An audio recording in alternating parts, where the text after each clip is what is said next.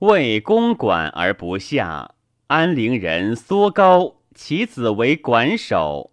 信陵君使人谓安陵君曰：“君其遣缩高，吾将视之以五大夫，使为持节位。”安陵君曰：“安陵小国也，不能必使其民，使者自亡。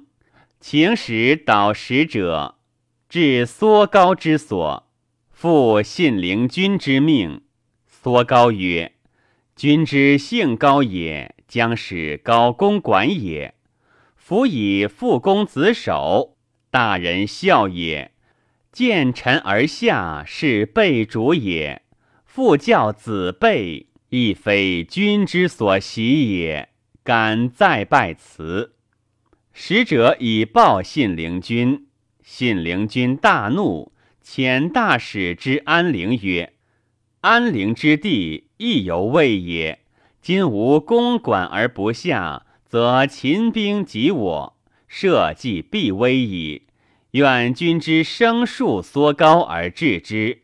若君弗治也，吾计将发十万之师以造安陵之城。”安陵君曰。吾先君成侯受诏襄王以守此地也。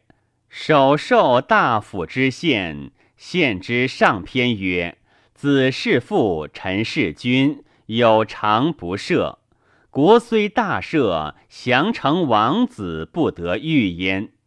今缩高谨解大位，以全父子之义，而君曰必生治之。”是使我负襄王赵而废大夫之县也，虽死终不敢行。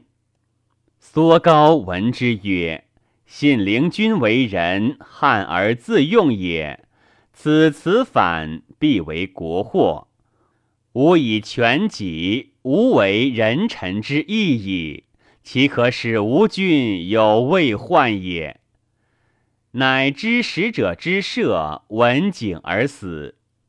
信陵君闻缩高死，弗缟素必射，使使者谢安陵君曰：“吾计小人也，困于思虑，失言于君，敢再拜是罪。”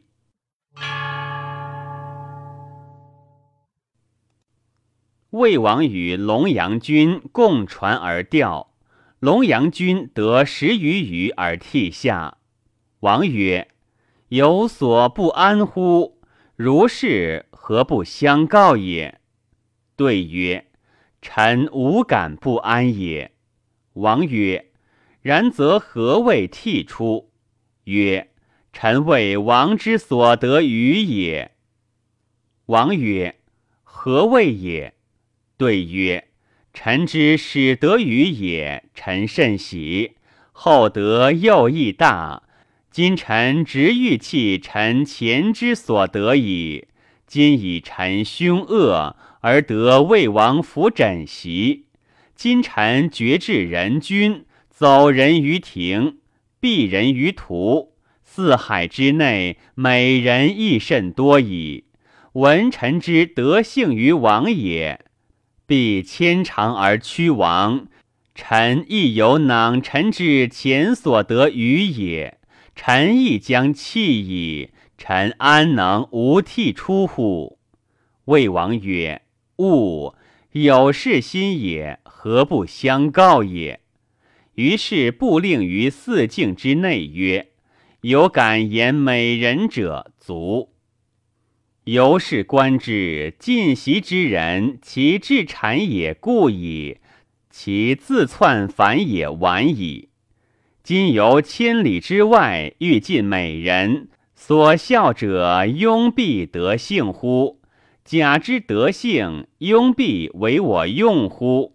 而进袭之人相与怨，我见有祸，未见有福；见有怨，未见有德。非用智之术也。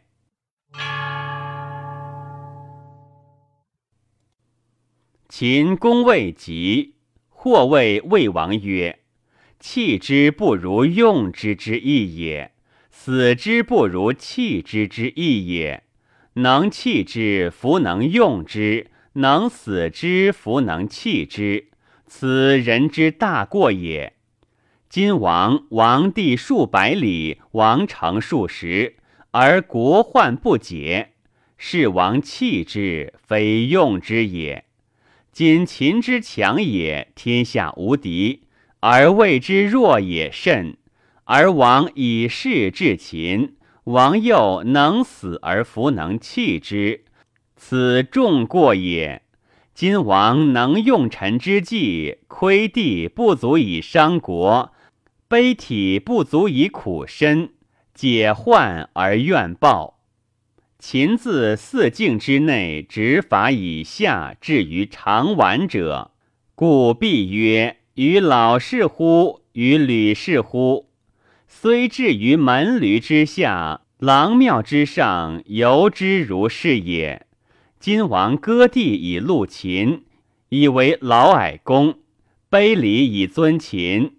以因老矮，王以国赞老矮，以老矮胜矣。王以国赞老士，太后之德王也，深于骨髓。王之交最为天下上矣。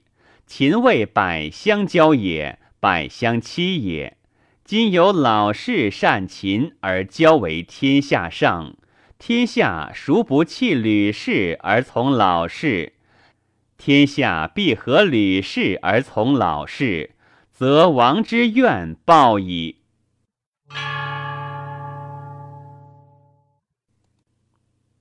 秦王使人谓安陵君曰：“寡人欲以五百里之地易安陵，安陵君其许寡人？”安陵君曰：“大王嘉惠，以大易小，甚善。”虽然，受地于先王，愿终守之，弗敢易。秦王不悦。安陵君因使唐居始于秦。秦王谓唐居曰：“寡人以五百里之地易安陵，安陵君不听寡人，何也？且秦灭韩王位，而君以五十里之地存者。”以君为长者，故不错意也。今吾以十倍之地，情广于君，而君逆寡人者，轻寡人于？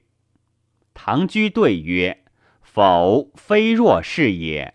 安陵君受地于先王而守之，虽千里不敢易也，岂知五百里哉？”秦王弗然怒。谓唐居曰：“公亦常闻天子之怒乎？”唐居对曰：“臣未尝闻也。”秦王曰：“天子之怒，伏尸百万，流血千里。”唐居曰：“大王常闻布衣之怒乎？”秦王曰：布衣之怒，以免官图显，以投羌地耳。唐居曰：“此庸夫之怒也，非士之怒也。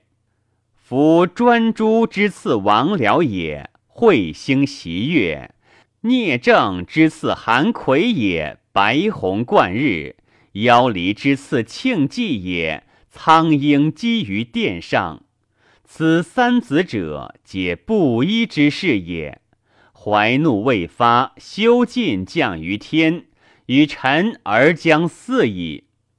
若是必怒，伏尸二人，流血五步，天下缟素，今日是也。挺剑而起。秦王色挠，长跪而谢之曰：“先生坐，何至于此？”寡人欲矣。夫韩魏灭亡，而安陵以五十里之地存者，徒以有先生也。